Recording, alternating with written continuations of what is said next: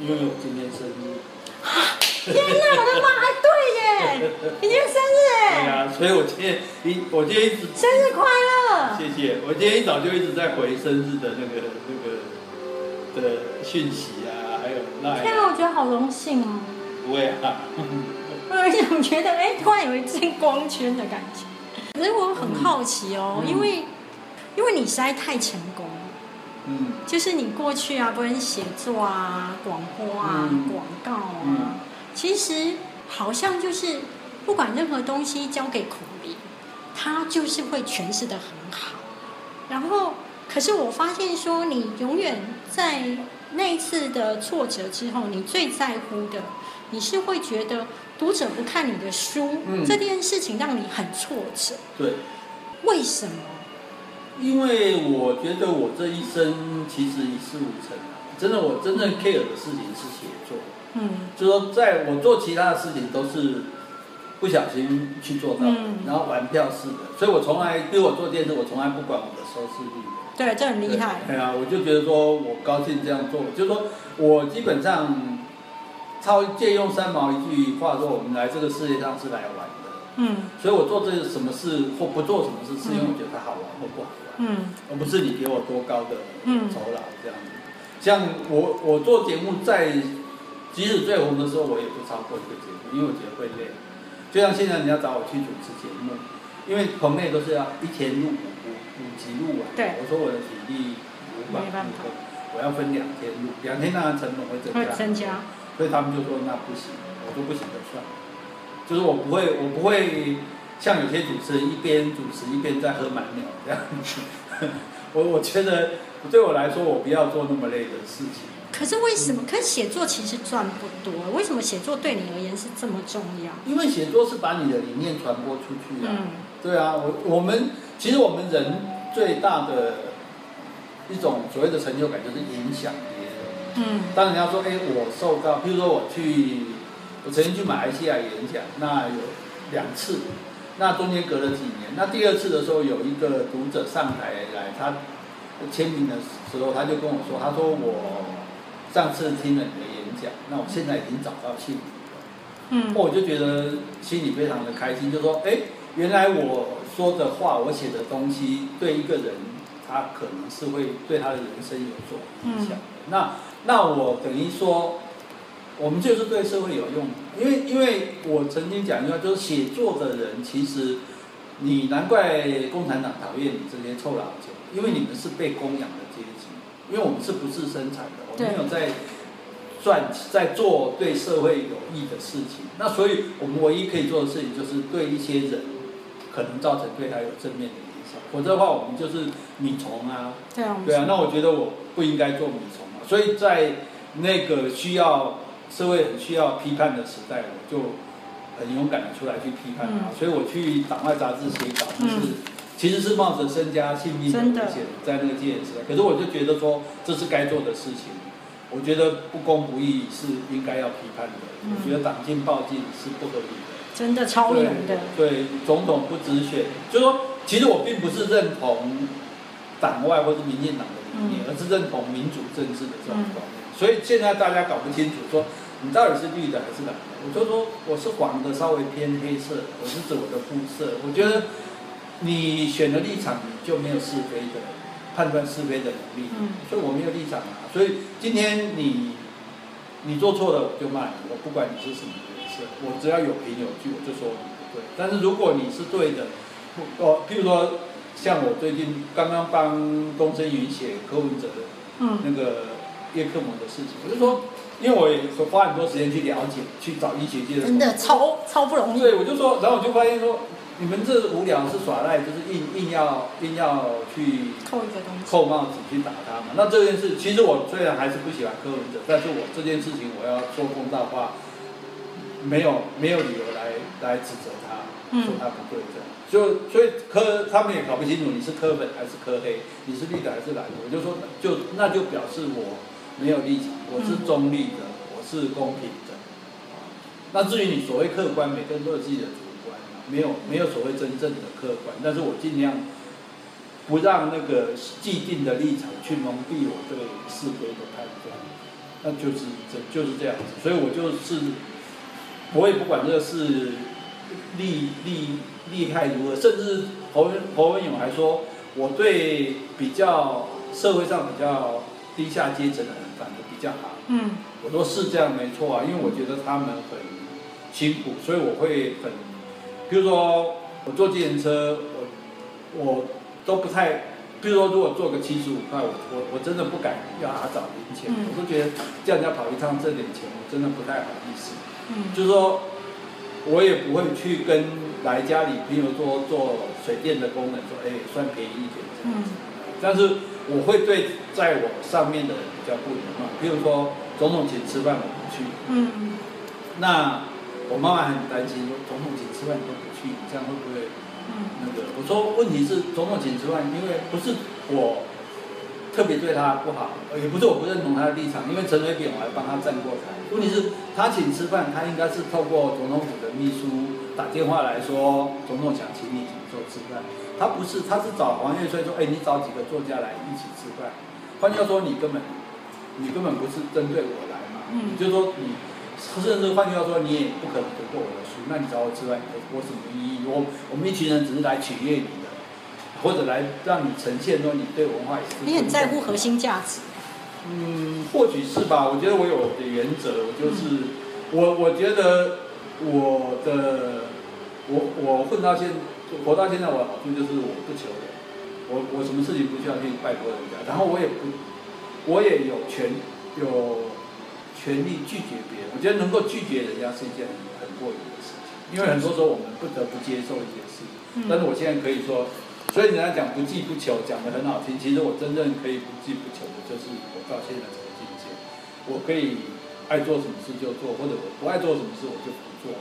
因为我不需要去考量其他的。譬如说，人家我现在也不在乎说人家啊，譬如说网友来攻击你啊，你要政治正确啊，我也不我也不吃这一套。你喜欢我就来我的脸书，不喜欢我那。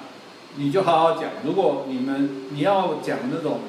难听的话，我就会稍微的修理你一下。那这样，职场常常也不需要修理，因为你你太，比如说我说你你你骂人可以吗？你怎么可以把对方骂成蛆、骂成猪呢？对，那那是已经没有基本人格的事情了。你你可以，你甚至可以说他是白痴、笨蛋，都我都觉得都还坏坏蛋都可以。但是你你用那种，或者是说用。别的很难看的字来取代对方的名字，这个我都我都觉得对啊。你说的，我有我的基本原则在，这个原则是。你很在乎那个核心是为什么？我我觉得那是那是那是要坚持的东西嘛。如果说如果连人连这个都放弃，那你随波逐流，那你你的存在还有什么意义在？所以我所以我到现在来讲，我最在乎的还是我的读者，包括我脸书，那也是我的读者。所以我的脸书，我每天一定保，我一定写一篇给他，这样，这是我给他保证。然后我一定亲自看每一个回复的人，然后再给他们回复。那这，我就是说我在乎他们，我在乎我的想法是不是能够影响一些人，至少传，就至少至少传递到他。有有一阵子我还蛮沮丧的，就是我自己的人生一定有过一些挫折。嗯。然后那时候我就去看你的脸书。然后那时候好像你跟你太太正在旅游什么，可是我自己那时候为什么会去看你的脸书？就是说，不论我经历的挫折是什么，一定没有你大，但是都会过去，所以我就会觉得，哎，那我只要挺过这个时间，就会过去。对啊，我不是有三都理论？对对对啊，都会过去的。我我以前每次失恋都以为自己会死，所以现在不是好死好对不对？好还不是死皮赖脸的活着。对。可是我看你的书当中有一个有两件有一个情况，我想要跟请你来跟读者分享的，因为其实我觉得很多读者，我我觉得光荣的时候大家都知道怎么享受那个光。荣，嗯，但是我觉得挫折这件事情，其实很多人是比较不知道该怎么办。嗯、那我从读你的书当中，我可以了解到一件事情，就是说，其实你本来在学校教书的时候，你写的很淡，嗯、你写说我因故离开，嗯。对，但，嗯，然后所以开始拼命写专栏，甚至有七个专栏。然后其实那个因故离开算失业，我年轻时候自己只在写作的，自己心里的口号叫做有话就说，反对到底。嗯，所以只要是我认为不合理的事情，我就批判。对，那我那时候在教书，所以我就发现教育制度也有很多不合理的，对所以我就也批判教育制度。对，那写的什么校园档案，老师有问题，嗯。这些都还拍成学生电影，口对中康滚堂都演过。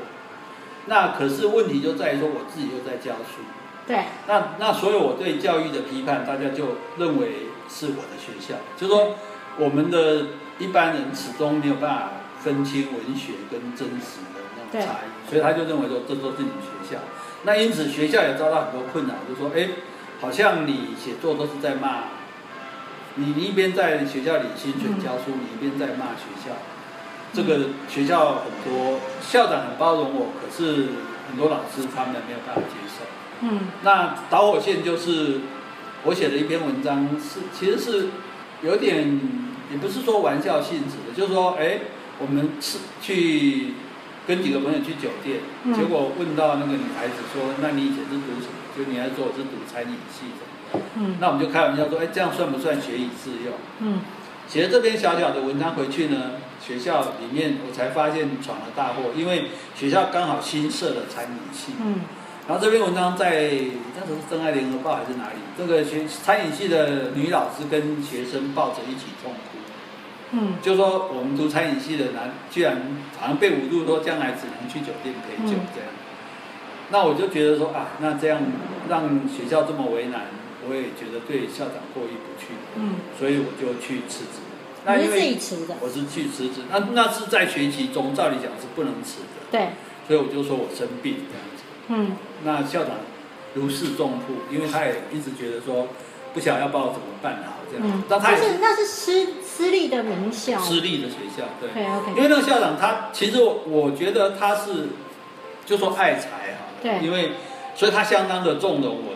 那种，因为我教书的方式也很不同，对。很开放式的那种那种。真的。所以，所以他相当的纵容我，他真的是纵容。然后然后是爱惜我这样，而且他也曾经劝我说，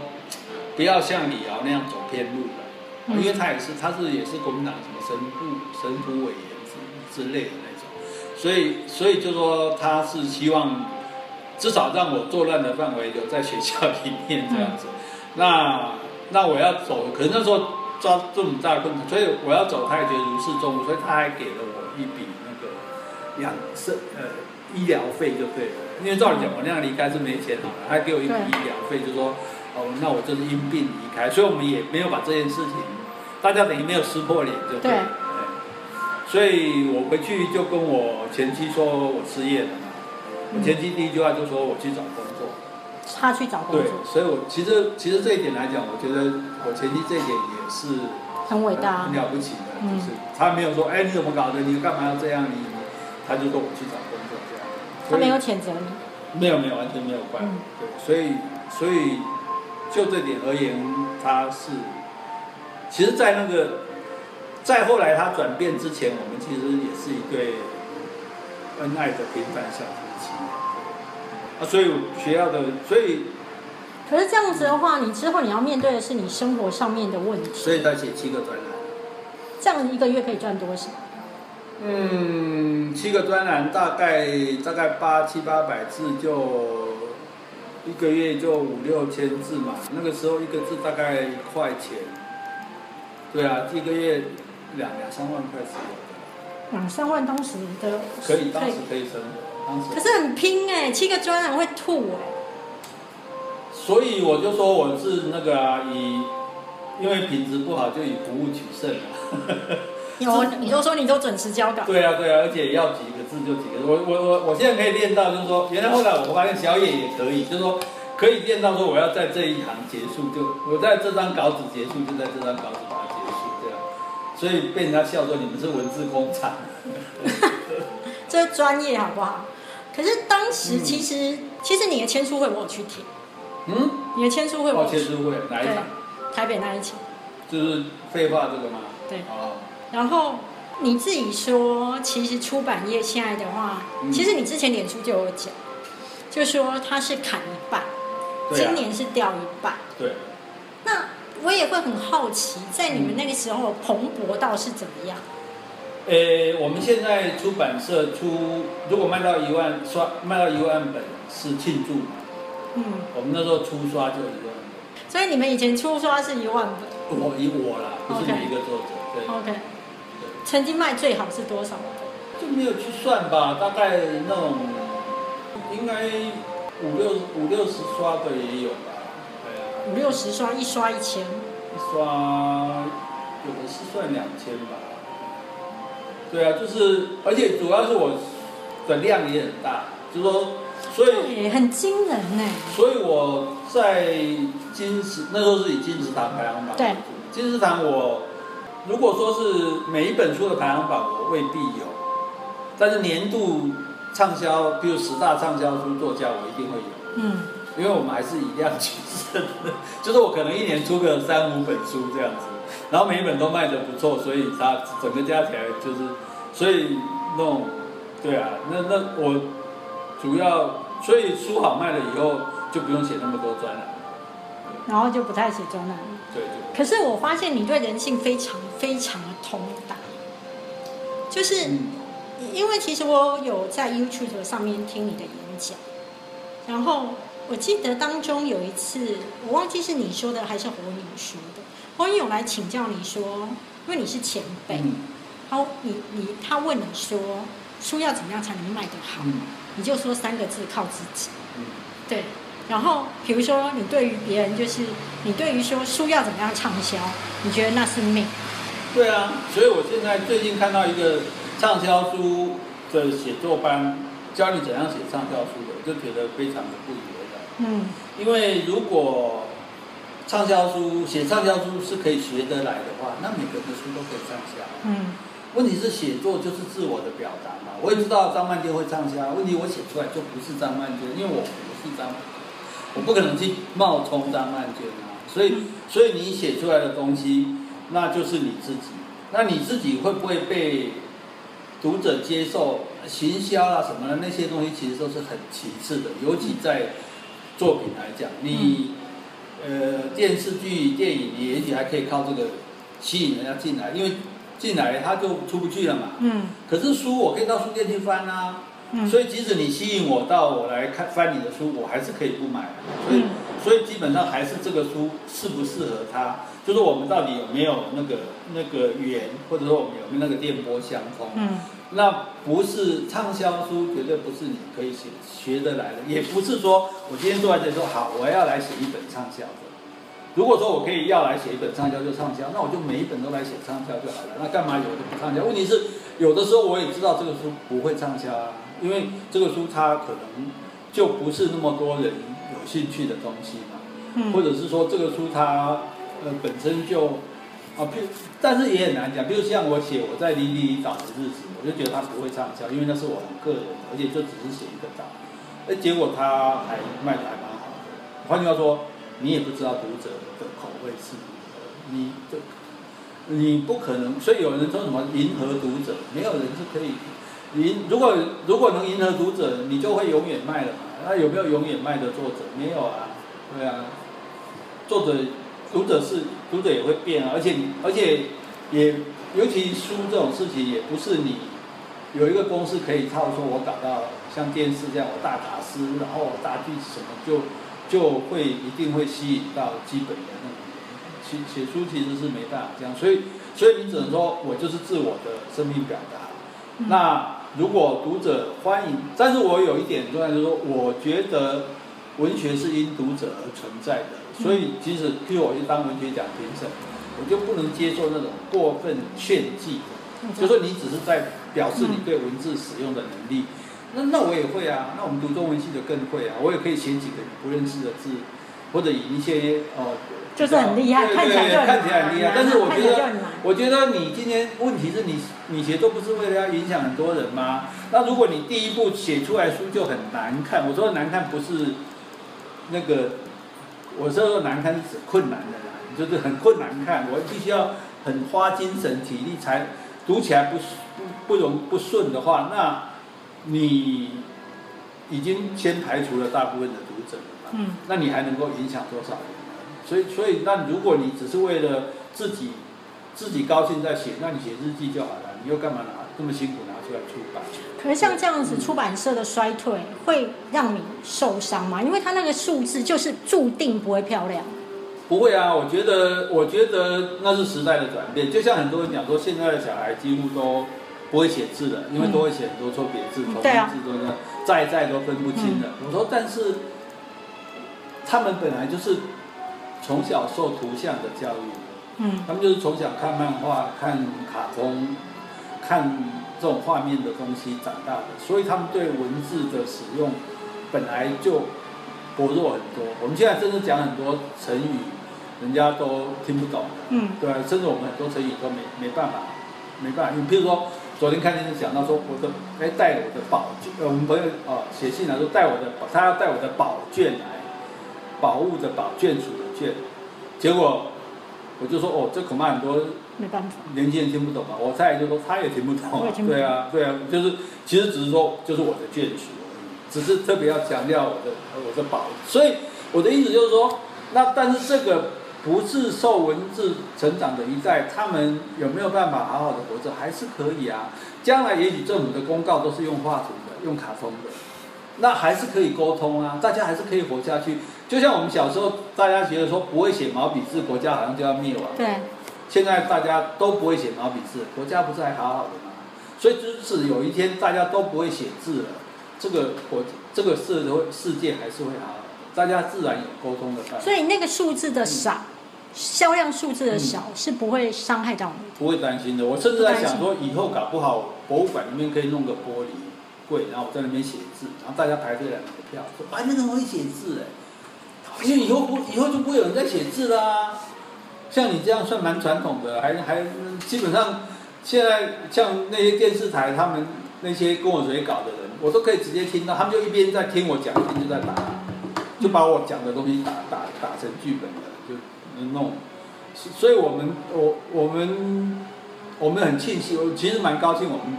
我们可能是写字的最后一代。嗯。那但是我也，所以人家说你现在还用手写，你干嘛不用？嗯。那个。好像显得我很弱。我说问题是，他们不了，所以这这也就证明他们不了解写作，因为思考的方式不一样。嗯嗯嗯。我今天想，我思考速度那么快，我打一个四，真的，我还要去选字，我那个思考就停顿了嘛。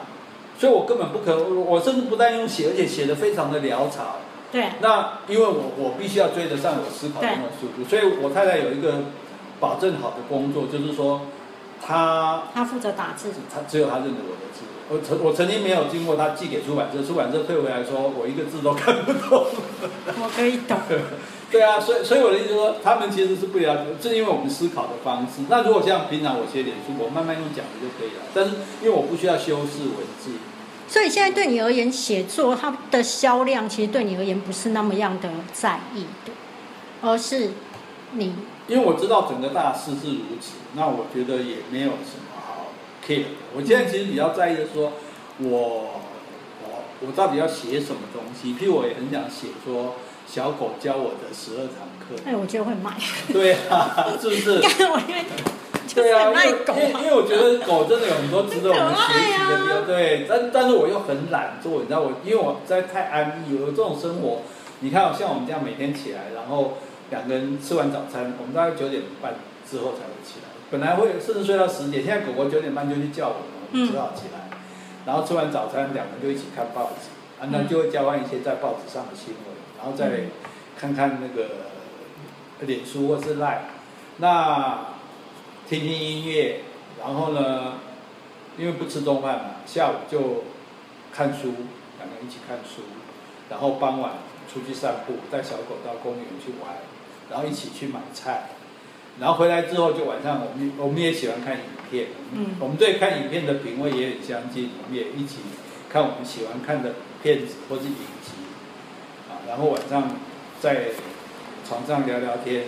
先先看书，先看个比较轻松的杂志什么，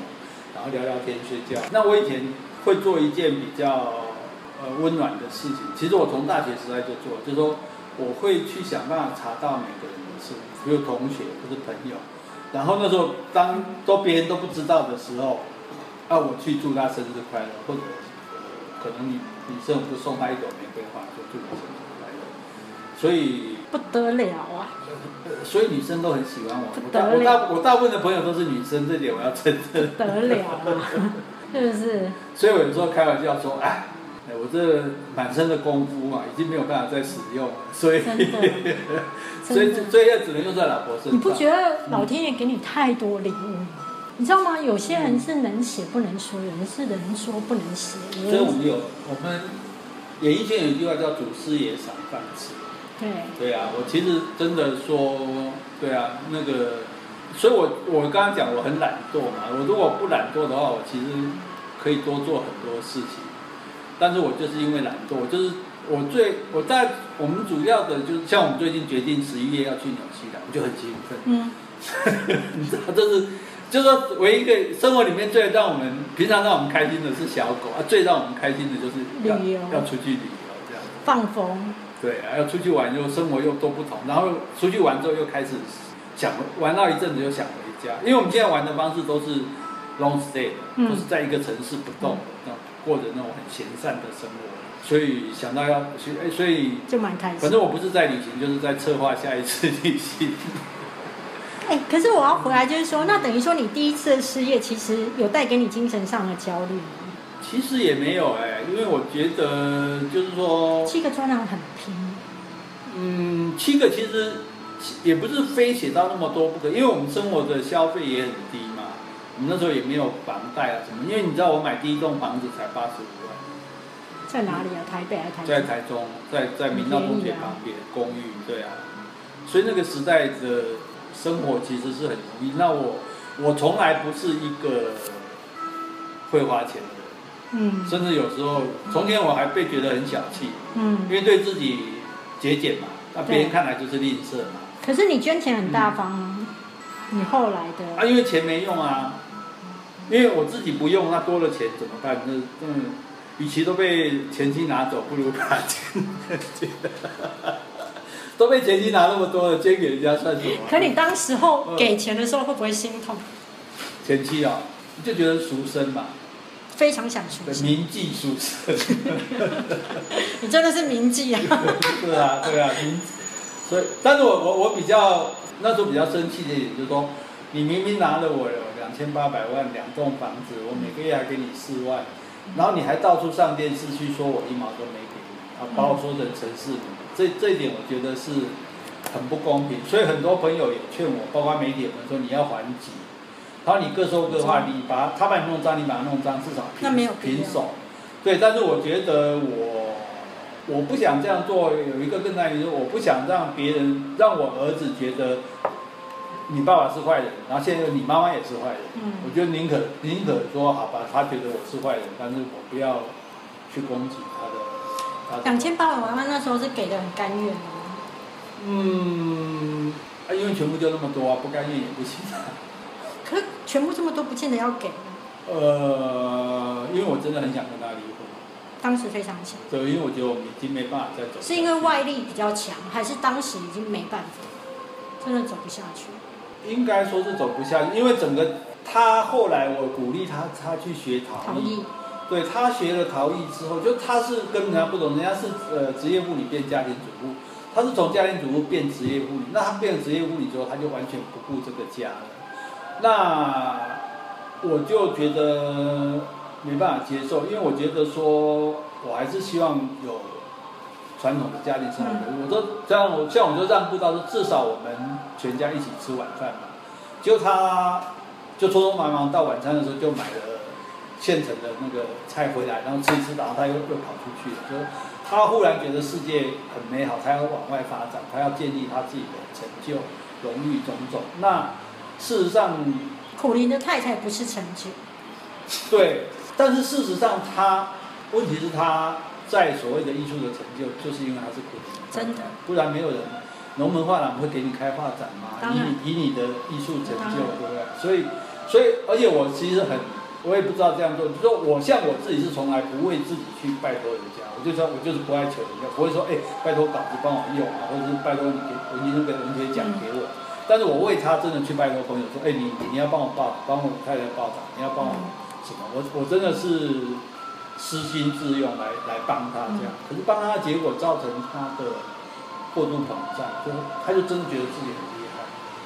然后他甚至就要跑去纽西兰念艺术学校嘛，所以那一年我吃了很多苦头，因为自己带小孩，嗯，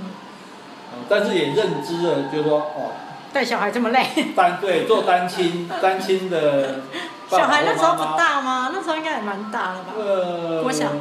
国小，国小，对，国小，国小应该也快五六年级，所以我们那时候全台湾的游乐园都去遍了，而且还打帮他打分数这样子。主要是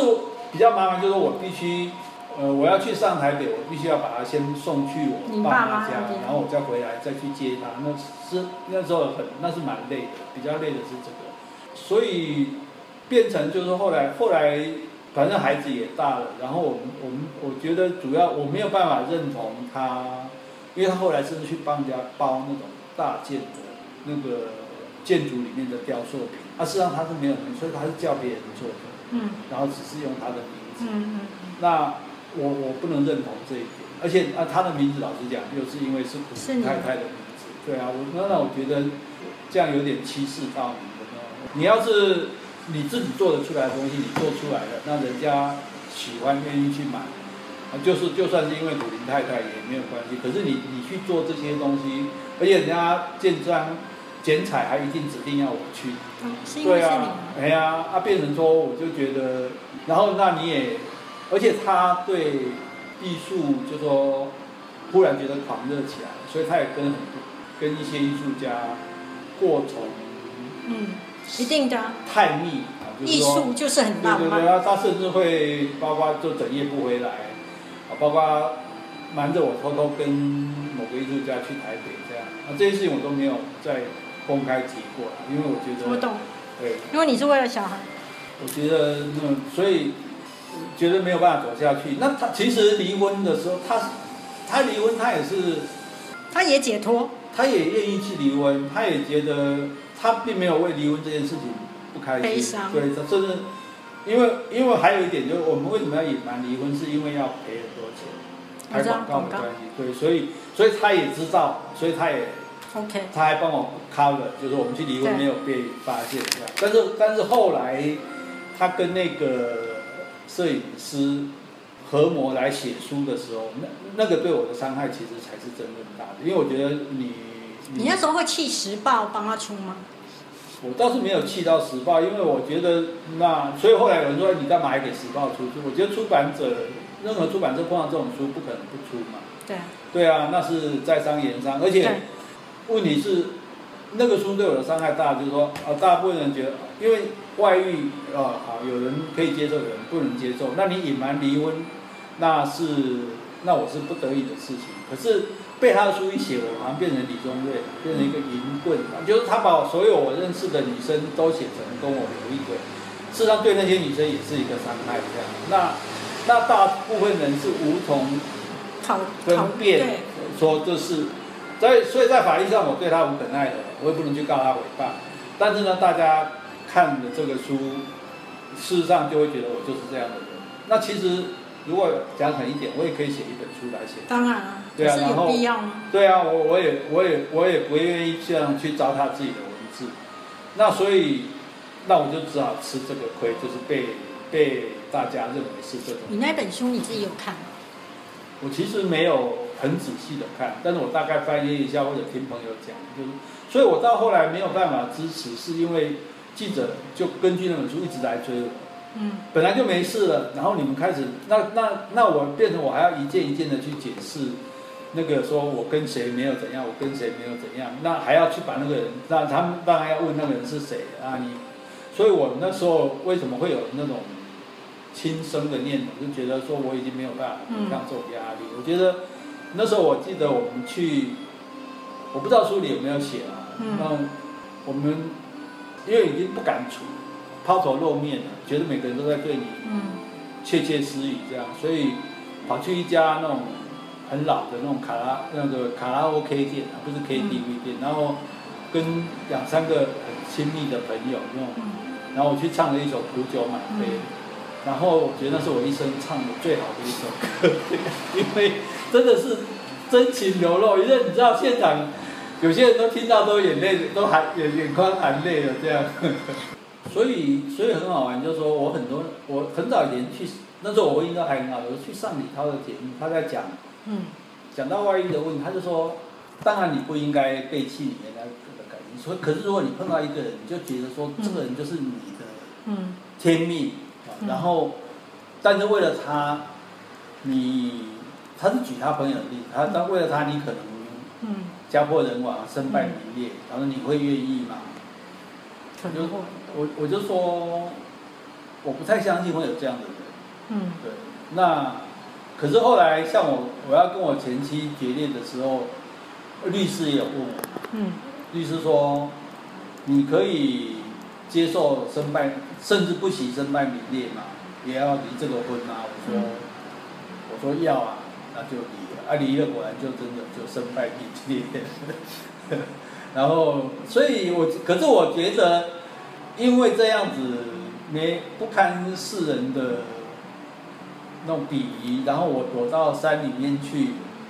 躲了八年，嗯对我而言等于我的是等于是我重生。嗯如果我没有发生这件事情，我大概就继续下去，就是像郑红宇、像蔡康永这样。当然，那也许没有什么不好，可是是一样的东西，你是不断的在重复。像甚至命运逼我去转弯，走向另外一条路，那反而反而我反而更好，就说嗯让我有了新的生命，嗯让我的人也变得不一样了啊，有很多价值的观念、生活的习性。所以之前有一个记者问我，他说：“你以前开名车住豪宅，我也想问，日进斗金，那现在落魄，他还真的用落魄，落魄到这个地步，你有什么感想？”我说：“我物质上也许现在我是最匮乏的，那时候我还没搬过来，我住在家，我妈妈跟我妈妈住，我的房间就两平多。”嗯。对然后就有个小房间这样子，然后也没车也也没有车子，嗯。嗯，然后我说可是精神上我很很满很快乐，嗯。对，因为我得到我那个快乐的泉源，我知道说我就说我可以有求知的快乐，我可以不断的读书得嗯到快乐，我可以有接近自然的快乐，因为我现在了解自然了，所以即使一个公园，即使一棵树，我也可以从上面发发现到很多乐趣，而且自然又健康又便宜。那第三个快乐是说可以让别人快乐，嗯所以我去做志工，我去去做解说哦，或者说我去捐款，嗯那甚至去帮助我的所谓就是说我做他我要做的那十二个，我要做十二个人的柜子这些事情，这些都让我快乐啊，而且我这些快乐是用不完的，又不需要花钱去买，嗯。对啊，所以所以我觉得当我已经找到我可以自己可以找得到快乐的方式的时候，其他外在的东西已经不重要重要。对啊，根本根本无所谓，反正所以像我在台北、台中、高雄，我各有一个美食会，嗯他们就觉得很奇怪，他说我们每次轮流找餐很辛苦找餐厅，那看。他说：“看大哥你，他们都叫我大哥嘛。看大哥你吃起来也没有吃的特别多，也没有吃的很开心。我说，因为老实讲，对我来说吃什么都一样，我只是想要借这个机会跟你们能够继续相聚，维持我们的感情。嗯那吃什么就是吃不一样东西比较开心嘛，就就大家大家轮流来找，大家一起付出钱，这样维系这个这样的关系。对我重要的是这个友情，而不是而不是物质上的享受。所以，所以我也不穿名牌啊。人家以前都说我说，哎，你为什么古大哥你为什么不穿名牌？我说，我那时候反正年轻气盛，我说名牌不能荣耀我。我就是名牌，也许不，也许我可以荣耀名牌。那现在这种话我也不会讲的啦。嗯哎但是，但是我我本来就不是一个重视，哎，你其实，在嗯，口才上面其实是非常厉害，而且你随时是可以在反将一局的人。嗯，我现在已经变得钝很多了，迟钝很多了，因为因为被被老婆感化了之后，就说就觉得说，要不然以前对啊，老实讲，譬如说有个记者问我说，哎，呃，苦林先生，你不是外省人吗？你国语怎么那么不标准？我就说哦，因为我讲话比较重视内容。我我我那那，所以以前人家讲说我讲话常带有机锋，有机会的机，那个话，锋利的锋。对，他说，但是我现在比较希望我讲的话能够嗯呃多带一些智慧，就是是说对，让人家觉得哎，确实能够有所体会这样子。对我我已经不以说哎我我比你会讲话，或者我比你会写文章来来，所以对我来说，写脸书跟写书也没有太大的差别。我只要、只要有人听到我的声音，然后有所回应，我就觉得，而且甚至脸书的回应还是更立体即的。对啊，只是他没有钱，对啊，没有没有钱，他没有钱，对，没有钱是当然是，所以也有人说，而且我没有钱还我还被困住，我还不能做粉丝团，因为我的粉，嗯。因为我们的粉丝团是别人帮我做的，然后他不还我，他不还你，对。为什么？我也不知道，这个到现在我们也查不出是谁，那个不是你的粉丝，不是粉丝团不是我的，所以我所以我的演出我另外开了私人演出，就是有苦灵王玉人那个那个只能限五千个，五千个满了，所以只能只能用追追踪的，对，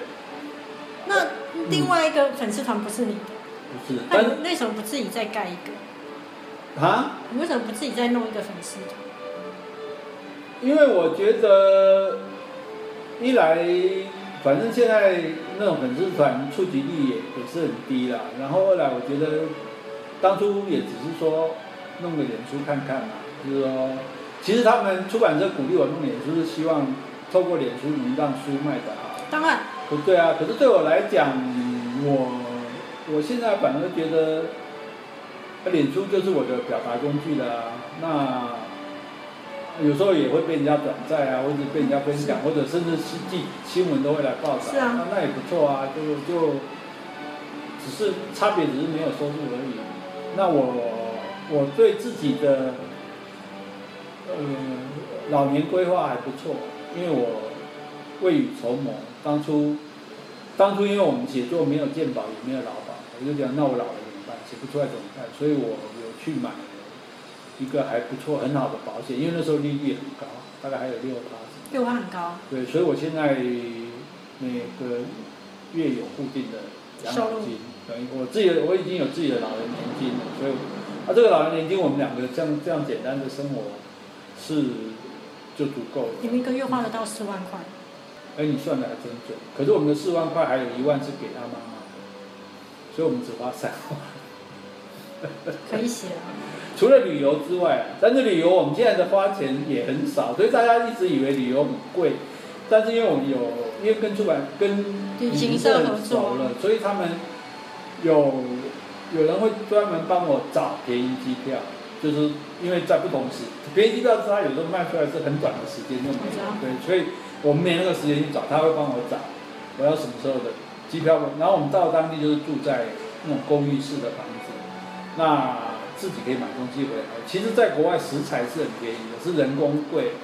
你如果在日本，你傍晚到那个百货公司楼下，这个什么都打有折啊都而且又便宜啊，然后你所以花费其实不大嘛，所以我我我要问你，也就是说，其实我看这两本书啊，其实你另外一本在皇冠的我也都有。应该说，其实你很多书我都有。其实这两本的话，现在它的差异性就有了。这一本是比较温暖，嗯，其实这一本有你犀利的味道。我我我太太在打字的时候，有时候说你这篇好像愤青在写，对啊，很多。因为这一这一本书，其实我第一次写这样的书，就说，呃，不是以自己为出发，我的书大概就是写自己自己的经历、自己的遭遇、自己的感想。那这本书就纯粹是以对读者为出发，就说我希望你们不要再废话了，我希望你们学会讲话这样。嗯，所以学会讲话，那但是我觉得那种教人家怎么会讲话呢？那件事情困难度比较大很难对我先教你不要讲话的人讨厌，嗯，可以吧？啊，那那但是因为大家一些既定的观念不是那么容易的把它扭转过来，嗯所以我会用比较强烈的方式很去强烈。去跟他说你你你对啊，对所以那个 我看着都要流汗了。所以现在有，所以我现在碰到一件事情，很多人会跟我讲一句话，说跟我说这句算废话吗？算了，可是你不觉得人生其实是有很多废话的堆叠吗？是没错啊，所以我也不认为不该讲，我要，所以我里面有讲对时机嘛，我就说你什么时机可以讲这个话，什么时机不行。那然后我也有讲对策嘛，如果对方讲了这个废话，你该怎么办？那其实可是你的对策都会逼死他哎、是，所以所以是啦，那所以所以我如果要更进一步讲，就譬如说他们出版社就去征求大家提供更多的配方，结果辛苦的居然也被选作废话。嗯那那刘春旭他就很很讶异，因为他他经常对手下说辛苦，为什么会做废话？就说，因为你只讲辛苦了。但你没有加薪，如果你说辛苦了，我请大家吃牛排，这句辛苦了就不是废话。你说辛苦了，下个月发奖金，或者说辛苦了，要不是你们，我我们这件事一定做不成。那那也会也会让这个话不是废话。啊，这样就只有辛苦了，感觉轻描淡写，就是你剥削我们的劳力，你就知道我们很累，然后你没有要怎样就对了。对呀、所以可是一般都这样、对对对，所以我的意思就是说，当然如果你要更进一步再来来做，就是再来就是，所以他希望我写下来，比如说怎么样讲好话这样子，不是把话讲好。其实你很听他的，这些都这些主题几乎就是嗯，他他决定你你你废话的这个主题倒是没有，这个有。那本的那本的主题是全部他决定，因为那时候因为有人就跟你讲我懒惰，那如像我如果，所以我就说你们要我出书，你们就去找我帮我开专栏，因为专栏非写不可。对，然后你非写不可，我就会我就会很固定，像比如在周刊网的专栏，我就固定写，固定写，写写就一本书就出来。对，啊，如果没有压力的话，就就每天有那么多事好做，干嘛写作？写作是很辛苦的。很辛苦，我也觉得。是啊，所以干嘛写呢？如果，所以我因为我我的不好意思讲境界，但对我而言，就是说写作的人，因为力本来就很难图嘛，对不对？所以你写畅销书，那是你那是你祖上有德，你碰上的。但是很多人真的是迷，嗯所以大家想尽办法来选，比如要入选年度选啊，大家要得什么文学奖啊，嗯哦，然后哦十十大散文家啊什么。但对我而言，就是那个杜甫讲的“寂寞身后事”，哦那种身后的事情没有什么，我我我不会去想说有一天我的我会因为我的书、我的文章而不朽。嗯我我我觉得死就死掉了，死的时候大家都可以觉得自己是不朽的。范古死的时候嗯不会知道他的话会值钱，嗯对，但是并不表示他这一生画这些画没有价值。所以连我连就说对名名利我都没有没有欲望，所以嗯所以我才才可以这么自由自在，对，所以我古有一句古话，我就追求我能够做到，就是第一是书有未成经我。嗯所以我还是每天努力的读书。我我觉得，如果要我坐牢，我都不怕，但是要有没有书给我读，嗯我会怕。对，我只要有书读，我就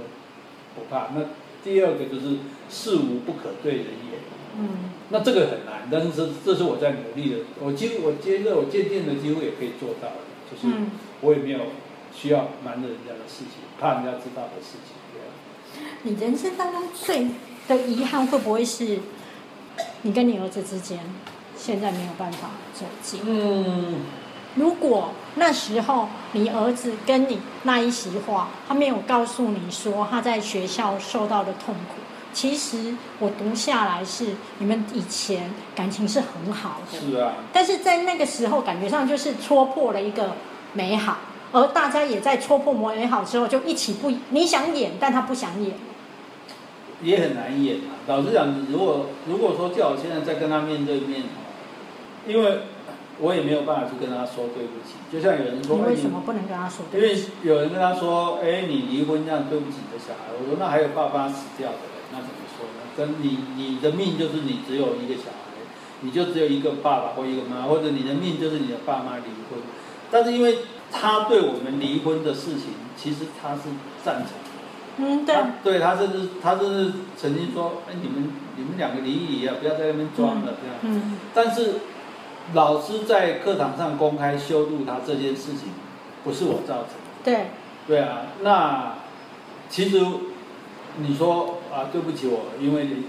我因为做这些事情，害得你被老师羞辱，啊，错的是老师，错的我不觉得错的是我。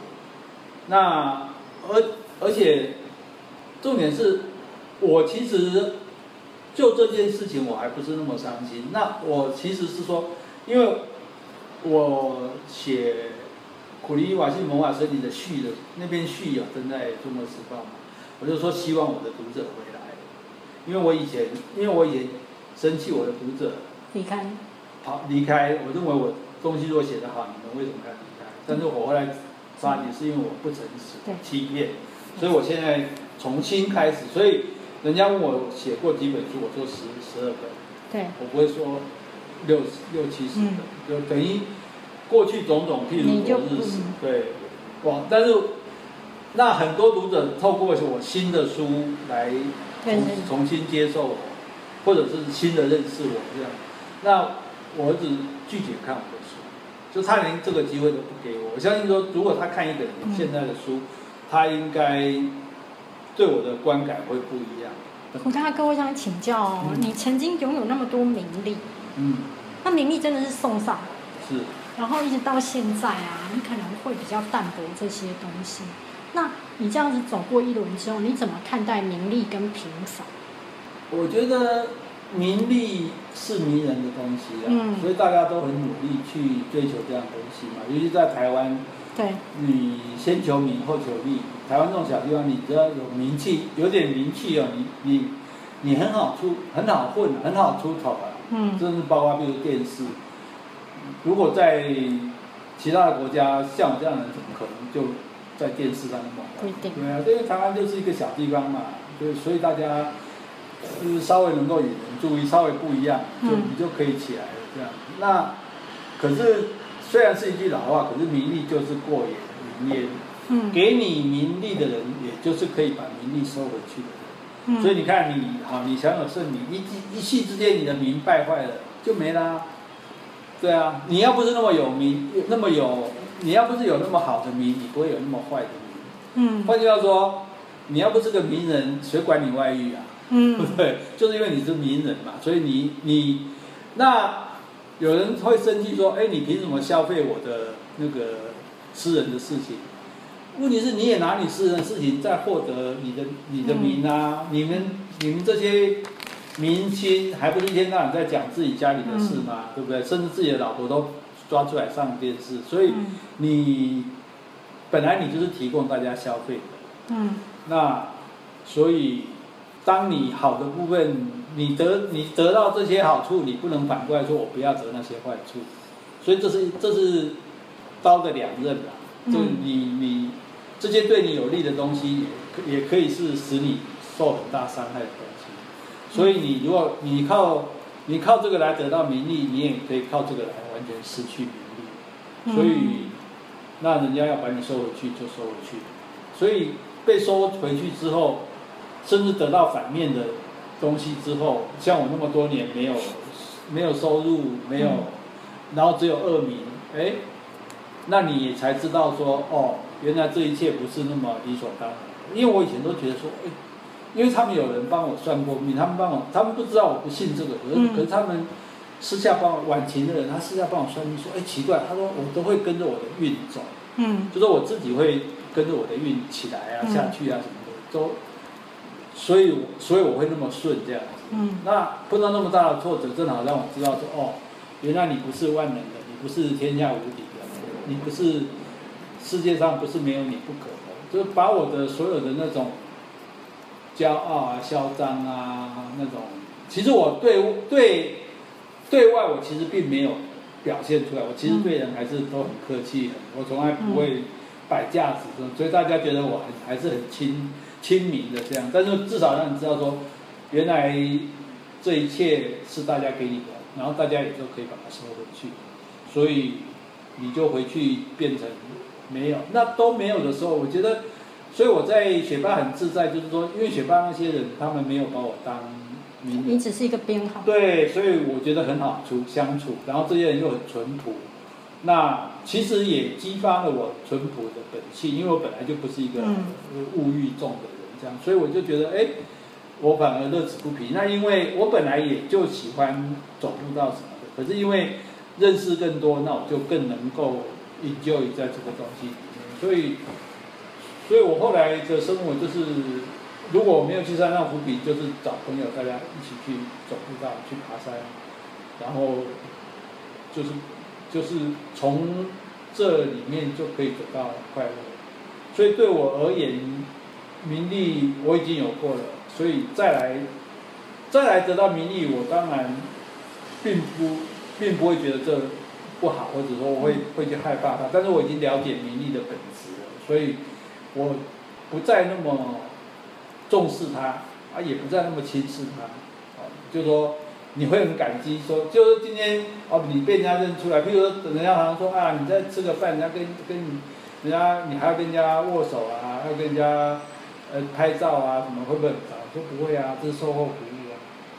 你你卖电脑给人家，你不是要帮人家修吗？那人家看你的书，看你的节目，你碰到了跟人家，对不对？拍照签名，这是售后服务，而且更重要的是说，表示这个人喜欢你啊。嗯不然人家不找你，有人喜欢你，不是应该高兴的事吗？所以我们也很高兴的回馈他一点那种小小的快乐，这样子。